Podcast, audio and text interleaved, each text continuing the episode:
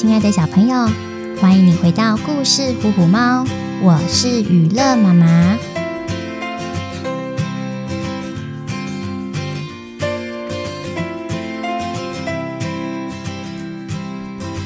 相信大家都有这样的经验，生活中有些时候，我们会希望及早完成自己想做的事，所以使用了各种不同的方法来让过程变得更快、更省力。但是，并不是每次都刚好像我们所想的那么顺利。要是用错了方法，反而可能带来不好的效果。就像娱乐妈妈这次要说的这个成语故事“揠苗助长”，准备好了吗？跟着娱乐妈妈一起进入成语游乐园里飞翔喽！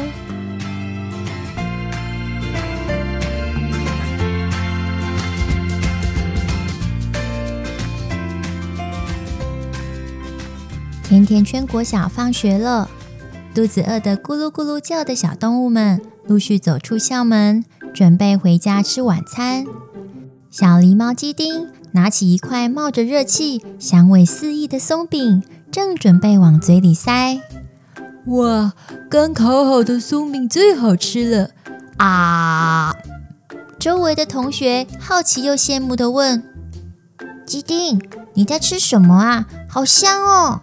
小狸猫鸡丁得意地说：“这是最近很流行的红萝卜松饼啊！你们看，店门口已经排了满满的人潮，我可是排了二十分钟才买到的耶！”看起来好好吃，我也要买，我也要，我也要，我也要。原来在甜甜圈国小附近开了一家红萝卜松饼店，美味甜蜜的好滋味，总是吸引大批人潮排队购买，生意非常的好。也因此，负责经营的梅花鹿兄弟需要更多的红萝卜来制作松饼。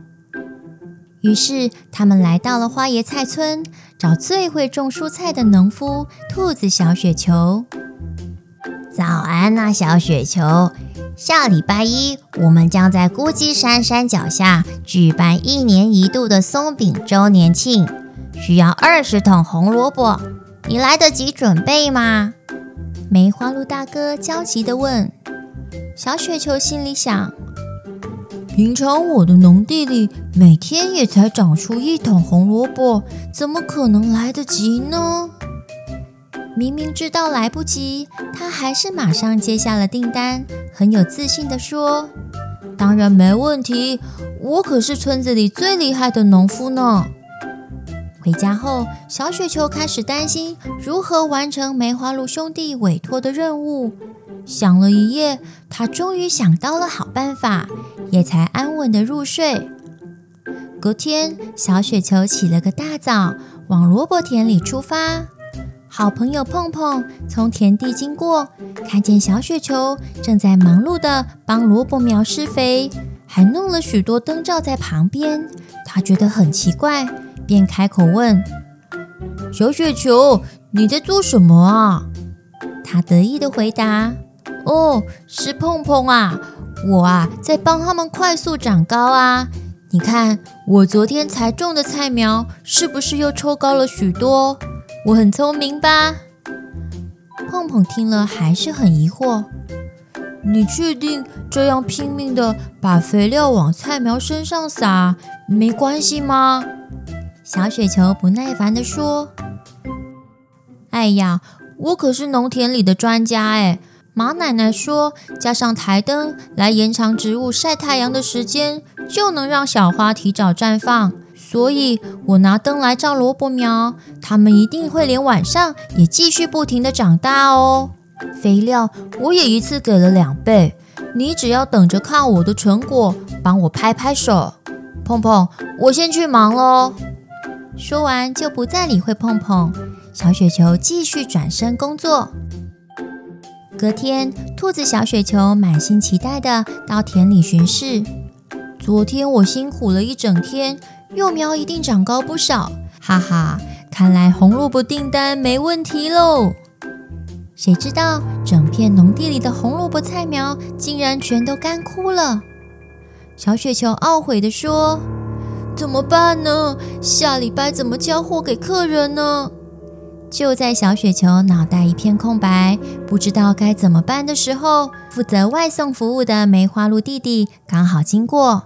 他听了小雪球说完整个事件的经过，微笑地安慰着他：“小雪球，我们家的松饼之所以好吃，就是因为加了你用心栽种的红萝卜哟。如果只是为了交货，而让红萝卜们无法有足够的时间成长，种出来的品质也一定不会像原本的红萝卜一样香甜可口啊！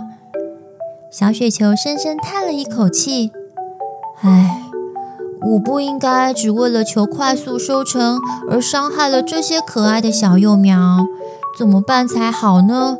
现在啊，连一株健康的红萝卜都没有。”梅花鹿弟弟拍拍他的肩膀，接着说：“在很久很久以前，有个个性很急的宋国人阿勇，他走路的脚步快，吃东西快，说话快，就连洗澡也都很快哦，三两下，咻咻咻就洗好了。阿勇每天都盼望着他种下的稻苗赶快长大，好让他收割卖钱。可是啊，我们都知道。”稻子要慢慢长，需要时间累积，不可能一夜长大的啊。有一天，农夫阿勇他想出了一个点子，他觉得只要下田去把每颗稻子拔高一些，稻苗自然就长得很快啦。